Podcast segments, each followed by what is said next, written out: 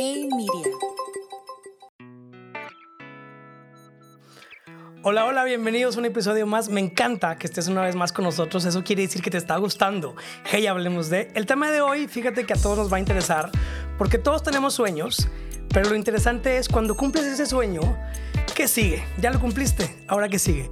Hoy hablaremos de cómo llegar al trabajo de tus sueños y cómo renunciar a él cuando ya sientes que es momento de. Nuestra invitada de hoy es de casa y es Mariana Altamirano. Ella es periodista, productora de contenidos, escritora y actualmente gerente de contenido editorial para Hey y además una gran persona que no se cansa de perseguir sus sueños. Bienvenida, Marion, ¿cómo estás? Gracias, Berno, gracias por invitarme.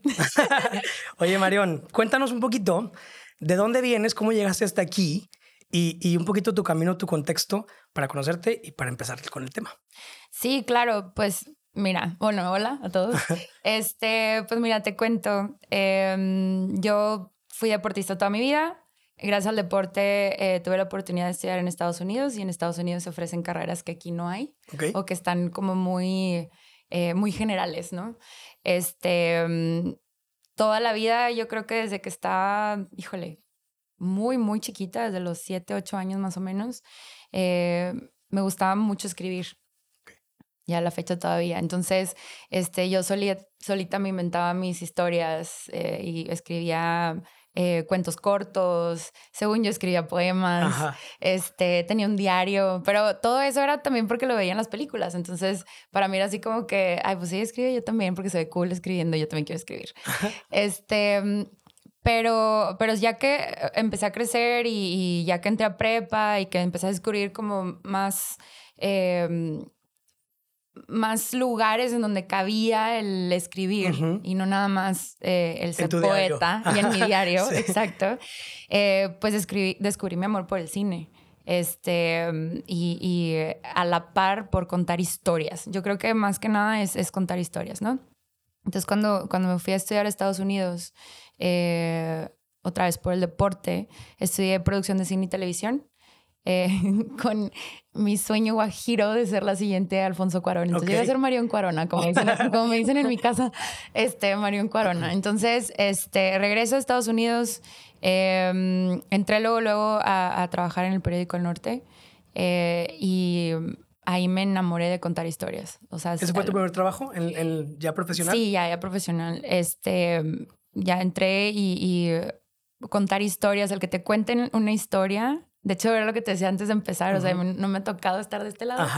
Pero el que te cuenten una historia y poder empatizar con las personas, aprender de ellas, eh, conocer su background, por qué piensan como piensan, por qué actúan como actúan, este, su, su historia de vida y, cómo llegaron hasta donde están, eso me enamoró muchísimo y poder ser la, la persona que llevaba, yo le, yo le llamaba el chisme. Entonces a mí me contaban y yo, ay, es que te voy a llevar el chisme. O sea, la gente va a leer. Tú tenías la información. Sí, sí, sí, sí, exacto. la información siempre es poder. Es yo era como la primera fuente, ¿no? Este. Entonces, poder llevar esas historias a las demás personas, a las masas, em, eso era lo que me encantaba, ¿no? Y después de eso, pues entré, ya me fui a Televisa en la Ciudad de México y después entré a lo que era, o lo que yo creía que era.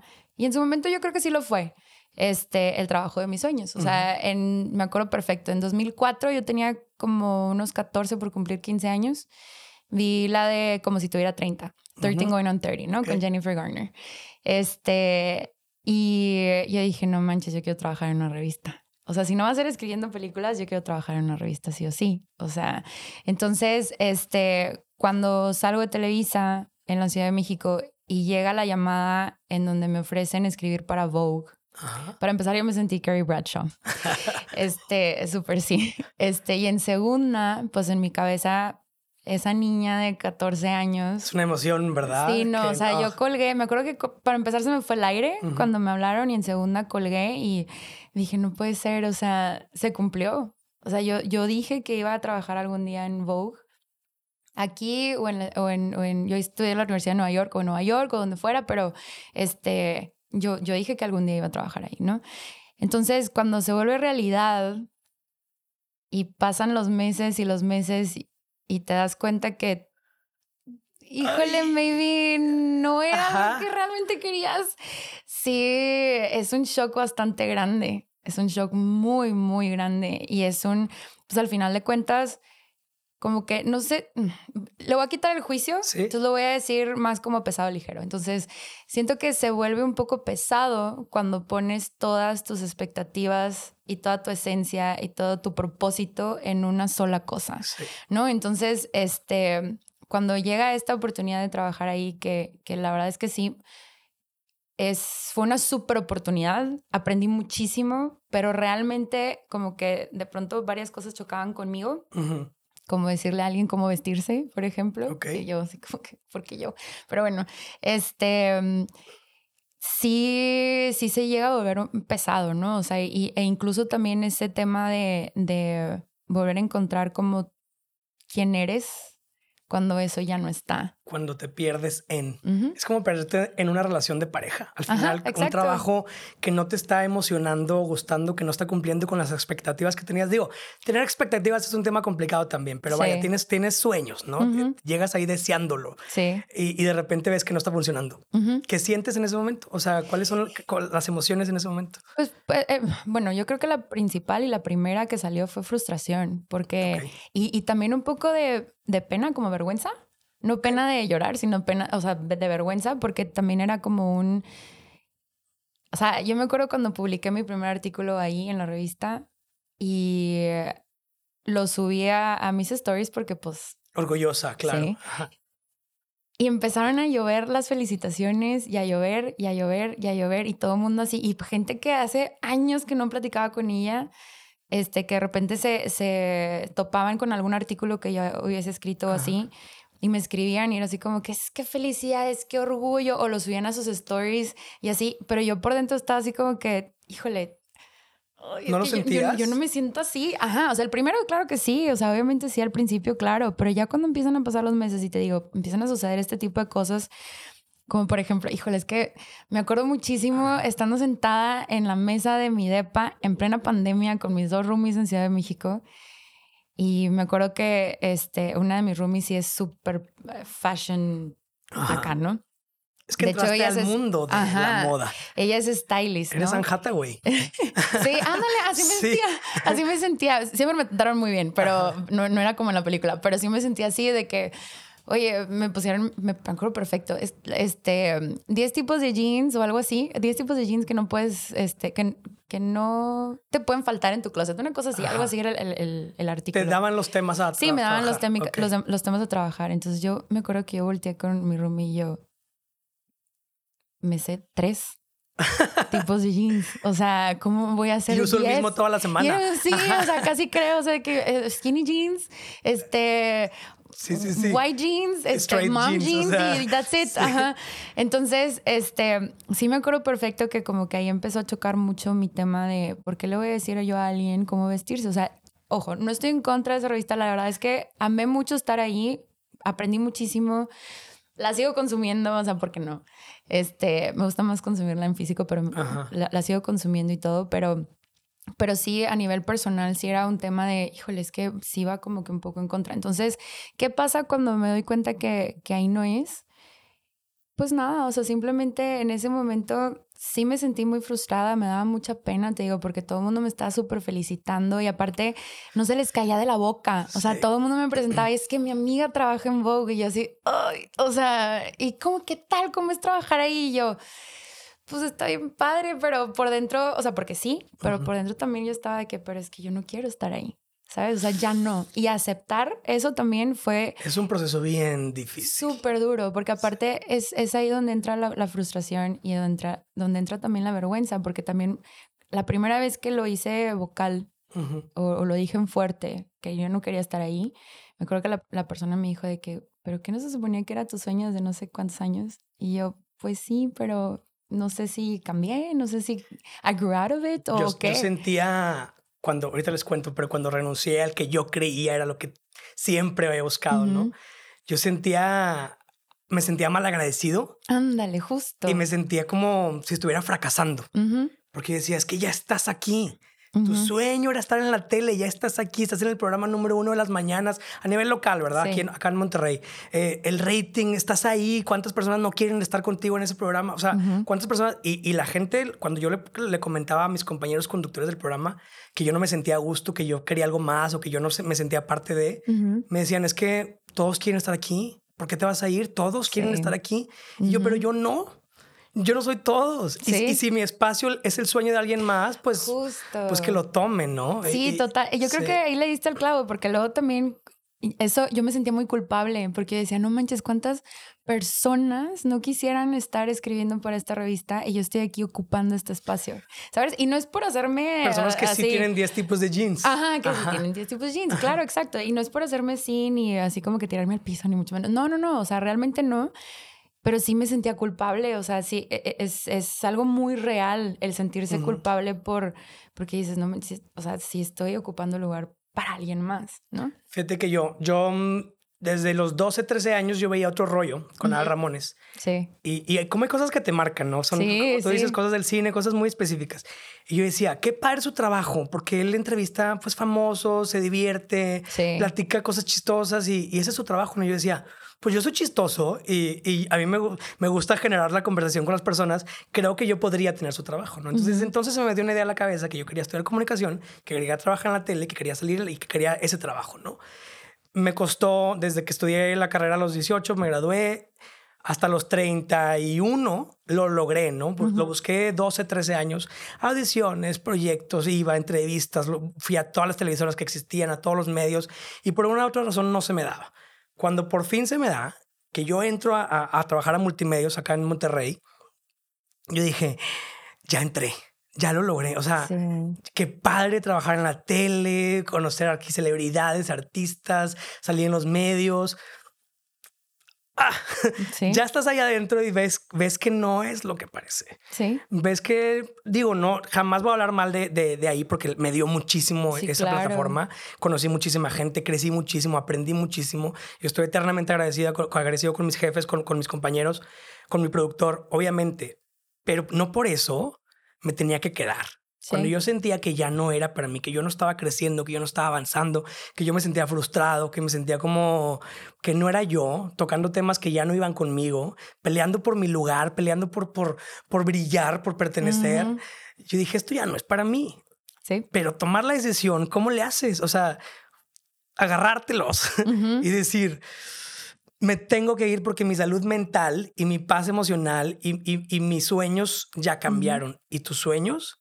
Se vale que cambien, ¿no? Sí, es que, ¿sabes qué? Creo que mucha gente, bueno, también me pasó a mí, me estoy casi segura por lo que cuentas que a ti te pasó igual. O sea, em, como que te casas con ese sueño y lo dices tanto que es como que ya, esto es esto y ya está. Y no, y es como si como si le pusieras esa responsabilidad al sueño de no, es que ahora lo tengo que cumplir sí, así, porque ya quedé con todas estas personas a las que les dije. Así sentía yo. Y, y luego, ¿y tú?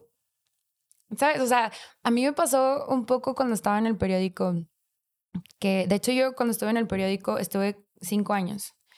Y yo entré al periódico porque a mí me encantaba la revista Top Magazine. Ok. Este, me, pero me fascinaba, no sé si te acuerdas de esa revista. Claro, que en paz descanse. Edgardo, por cierto, el, sí, sí, sí, editor de esa revista, un gran maestro. Exacto, él, fue, él fue mi mentor, o sea, él, yo a él, aprendí muchísimo. Este, entonces yo me acuerdo que, que estando en el periódico me tocó el gran, o sea, la gran experiencia de ir a un press junket. Y me acuerdo que me volaron a Los Ángeles y Universal Studios me invitó y me tocó entrevistar. un junket, para que los que no sepan, es ir a, las ruedas de prensa gigantes de, del estreno de una película, ¿no? Todos los medios de todo el mundo, ¿no? Sí, sí, sí. Y, está todo el, elenco, y etcétera, ¿no? Entonces, este, yo me acuerdo que fue como mi highlight porque conocí a Jake Gyllenhaal y es mi... Entonces, este, para mí fue lo máximo, ¿no? Pero, pero sí también no podía dejar em, a un lado el hecho de que no, o sea, yo sentía que no estaba creciendo ni en lo laboral em, y tampoco eh, a nivel personal, o sea, a nivel económico, a nivel, este, em, en general, pues, o sea, como que no, está, no estaba creciendo. Sí estaba creciendo a nivel de, de estaba teniendo más oportunidades para ir. O económicamente o lo que sea, ¿no? Sí. Pero no, se sentía que no estaba creciendo. Entonces tomo la decisión de irme a Televisa. Y sí fue muy duro porque para empezar yo no me quería ir a la Ciudad de México. Ok. No, eso es en principio. Pero yo también sabía y estaba muy consciente que allá era donde estaban las oportunidades, de acuerdo al sueño que yo tenía en ese momento, ¿no? Este, mm, de crecer y conocer, o sea, contar historias de artistas y etc., ¿no? Em, sí fue muy difícil porque luego también por cinco años yo basé mi identidad en el periódico. Ok. En era, y, me pasó muy, muy parecido como cuando me retiré del deporte. O sea, en el cuando estaba en el deporte, me acuerdo que mis papás siempre nos presentaban y de que no, es que ella es atleta de, alto, rendimiento. y mi, mi, ¿no? Este, ellas estudian en Estados Unidos y bla, bla, bla. Y pues sí, era un súper orgullo ser seleccionada nacional y todo, sí, claro. Pero no es lo que eres. Pero no es lo que eres. Y eso, y eso no lo descubres hasta muchísimo después. O sea, ya que tienes un trabajo también eh, emocional, psicológico, Em, también por gracias a experiencias en donde realmente, o sea, a mí, por ejemplo, a mí me corrieron de Televisa en pandemia. Okay. Entonces, cuando a mí me corren de Televisa, justo uno o dos meses antes de entrar a Vogue, cuando a mí me corren de Televisa, este, la verdad es que yo sentí que me soltaron así. O sea, y no estoy hablando de televisión en específico, sino el, el universo. Claro. O sea, yo sentí que me soltaron y entonces ahí sí me perdí por completo. Dije, a ver, pues mi bien, no soy tan buena en lo que hago como yo pensaba que era. O es una cuestión de ya no quiero esto o qué está pasando. O sea, sí, sí fue un, un shock bastante grande. Eh, y por eso yo creo que ya cuando me salí de Vogue, pues como que ya no lo sentí tanto. O sea, sí sentí como que te digo, esa, esa frustración, esa vergüenza. Esas experiencias te enseñan a sobrellevar esas pérdidas. Sí, totalmente. Entonces, o sea, no, yo no creo que, o sea, tengas que quedarte. Creo que, o sea, estoy 100% de acuerdo contigo con que los sueños cambian y está bien. O sea, está bien que cambien. Al final de cuentas es tu vida, tú decides. O sea, mientras... Mientras no te lleves encuentro a alguien, claro. este, porque pues eso no, no está padre mientras no te encuentres, no te lleves de encuentro a alguien, o sea, tú puedes hacer lo que tú quieras. Ahora, ¿crees que a lo mejor tú y yo logramos ese sueño que teníamos, pero a lo mejor no era el lugar? A lo mejor tu sueño sigue siendo escribir y mi sueño sigue siendo ser conductor de televisión, pero no porque ahí no funcionó, significa que lo dejemos de buscar. Claro. ¿O crees que el sueño de plano ya se terminó? No, no, no, para nada. O sea, al final de cuentas, yo creo que Em, y lo platicaba hace rato con alguien, o sea, yo creo que la carrera de tus sueños o el trabajo de tus sueños lo haces tú. Por más cliché y cursi que se pueda escuchar, pero al final de cuentas lo haces tú.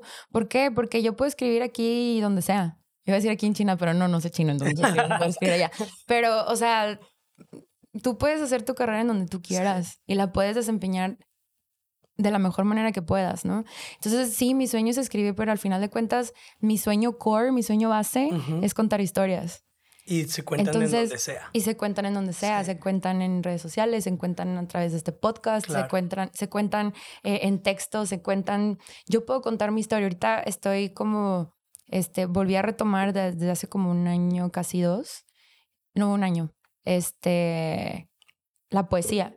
Entonces, oye, pues yo también estoy contando historias a través de la poesía, estoy contando mi historia, porque al final de cuentas son mis pensamientos y son mis, eh, mis experiencias, ¿no? Entonces sí, escribir, te digo, al final de cuentas, mi core es, mi sueño core es, contar historias y las, puedes, las puedo contar habladas, las puedo contar en texto, en video, en donde sea, ¿no? Además, yo siempre, cuando me preguntan un consejo, lo que sea, es que en un trabajo es, repito, como una relación de pareja. No tengas miedo de soltar, no tengas miedo de dejar ir siempre hay algo más. Mientras tú seas trabajador, te guste lo que haces, no te canses, sigas buscándolo, sigas preparándote, estés donde está la oportunidad, algo más va a llegar siempre. Aquí estoy, mira, sabes, aquí estoy. Justo lo que te iba a decir, o sea, también yo me acuerdo cuando tú, cuando, y, creo que lo pusiste en tus redes sociales también y que se me salió la lagrimita. O sea, cuando te hablé, tú me dijiste, es que no manches, o me caíste así, casi creo que del cielo, o sea, no, y a mí me pasó lo mismo, o sea, cuando yo entré a Hey Banco, porque entré a Hey Banco primero, cuando entré a Hey Banco, este, yo me acababa de regresar de la Ciudad de México, tenía dos meses apenas, estaba buscando trabajo así, pero... Por left and right, sí. left and right, perdón, este, pero, pero yo sabía que tenía que buscar trabajo y tenía que prepararme de una manera distinta, este, y, y buscar trabajo de una manera distinta porque estaba acostumbrada a trabajar en medios solamente. Tenía ocho años, siete años, ocho años trabajando en medios de comunicación nada más y en, producciones y demás. Pero aquí en Monterrey, pues como que no conocía eh, más que el periódico. Entonces, este, pues yo no quería regresar al periódico, este, ya no se puede tampoco. Eh, entonces, como que una, una muy amiga mía que hecho es mi roomie, este, también eh, me dijo, oye, ¿sabes qué? En Hey necesitamos eh, ayuda con unos, eh, unos videos que tenemos que hacer. Y pues yo les dije que tú sabías escribir y que sabías producir y pues te vamos a contratar de freelancer. Y yo, que ok, está bien, no sé cómo se hace un freelance, pero está bien. O sea, entonces yo agarré el proyecto y lo, lo desarrollé y luego junto con todo el equipo que está aquí también. Y luego después de ese proyecto me dieron otro proyecto y luego otro y luego me hicieron la voz Hey y luego este me pusieron a escribir guiones de otras cosas y luego a revisar guiones de otras cosas. Y luego poco a poco como que se empezó a abrir el panorama y poco a poco me empezaron a invitar a muchísimo más cosas y luego se creó Hey Media y fue cuando me dijeron, oye, ya te queremos de este lado, ¿no? Entonces, Sí, o sea, ahorita te podría decir que estoy muy contenta con mi trabajo, con todo lo que estamos haciendo, el equipo que está formando, cómo está creciendo. Digo, te ha tocado a ti también ver parte de ese proceso.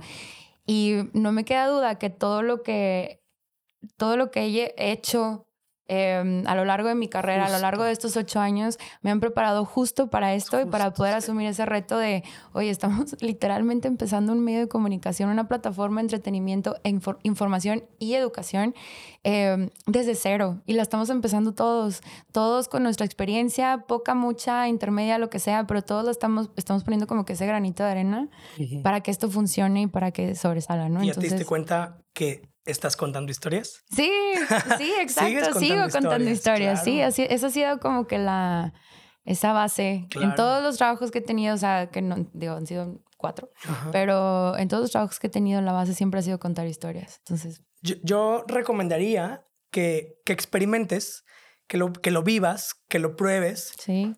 Y, y que dures el tiempo que tengas que durar. Así sea poco, o sean 10, 15, 20 años. O sea, no hay tiempo límite, no hay ningún tipo de regla, no hay... Si tú, si tú sientes que ya diste todo de ti, que ya acabaste ese ciclo, se vale decir adiós. De hecho, me gustó mucho lo que dijiste em, hace como dos semanas que grabamos.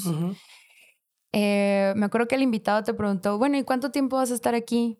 Y tu, tu respuesta en automático fue, no sabemos, pero el tiempo que sea, qué bonito es y qué bonito fue y es perfecto. Y, yo, ¡ah! o sea, como que me quedé con eso y sí, eso se puede aplicar en todo, ¿no? O sea, al final de cuentas es eso. Un consejo a la gente que en este momento está buscando la salida o algo nuevo, algo más, ¿qué le dices? Yo diría, no, o sea, no te desesperes. O sea, yo creo que y se dice muy fácil, pero también me ha tocado estar en esa situación y me decían, es que no te desesperes. Y yo, o sea, quería morder a todo el mundo, ¿verdad? Cuando me decían eso, pero, pero no te desesperes, es un proceso y al final de cuentas no sabes a dónde te va a llevar ese proceso. Estate abierto a las posibilidades y también eh, crea tú esas oportunidades, ¿no? O sea, porque no te van a caer del cielo. O sea, si te pones a rezar 10 años, o sea, no, o sea, bueno, cada quien, ¿verdad? Pero, o sea, no, no, te vayan a caer del cielo. Pero, pero sí están ahí, o sea, están ahí. Es nada más que te estires tantito y que confíes, porque luego también nos autosaboteamos, ¿no? Entonces, que confíen que sí tienes las herramientas y si no las tienes, también sé realista contigo prepárate. Prepárate, claro. Prepárate y agarra esa oportunidad y dale para adelante. El no ya lo tienes. El no ya lo tienes, totalmente. El trabajo de tus sueños es el sueño de este momento. El sueño cambia, evoluciona, creces, aprendes y toca un nuevo nivel. Mientras estés consciente de eso, creo que vas bien. Gracias, Marion, por estar aquí. Sí, gracias a ti. Nos vemos en el próximo episodio de Hey Hablemos de. Yo soy Berno.